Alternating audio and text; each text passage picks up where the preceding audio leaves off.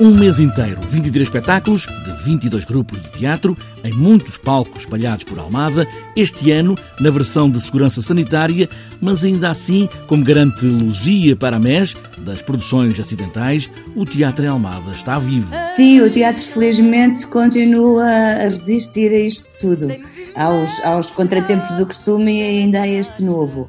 É claro, com muitas limitações, com muito esforço, não é? Se antes tínhamos problemas até de retorno económico e por aí fora, que sempre, sempre houve esse problema. Agora as coisas pioram porque as salas têm lim, lotações limitadas, não é?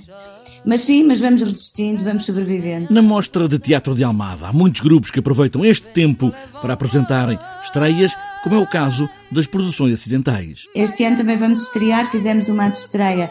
O nosso espetáculo é uma coprodução com o grupo Arte Pública de Beja, Uh, e fizemos uma estreia em Beja com, também com a colaboração do, do Teatro Pax Júlia. E agora vamos fazer a estreia aqui na mostra no, no próximo domingo. Uh, chama-se A Pastora Leitora, Narrativas da Memória, é o subtítulo.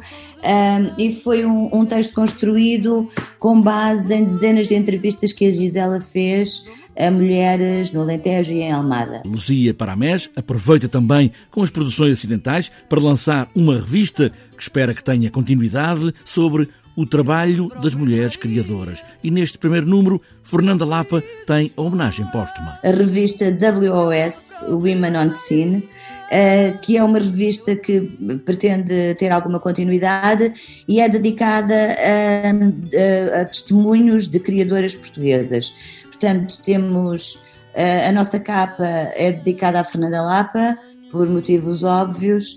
Temos um depoimento dela e temos artigos de uh, também 20 e muitas criadoras portuguesas em várias áreas, com, com destaque para as artes cênicas. O Teatro em Almada tem muita gente dos dois lados da cena, em plateia ou no palco, e muitas vezes invertendo os papéis, numa mostra onde o teatro está em pleno.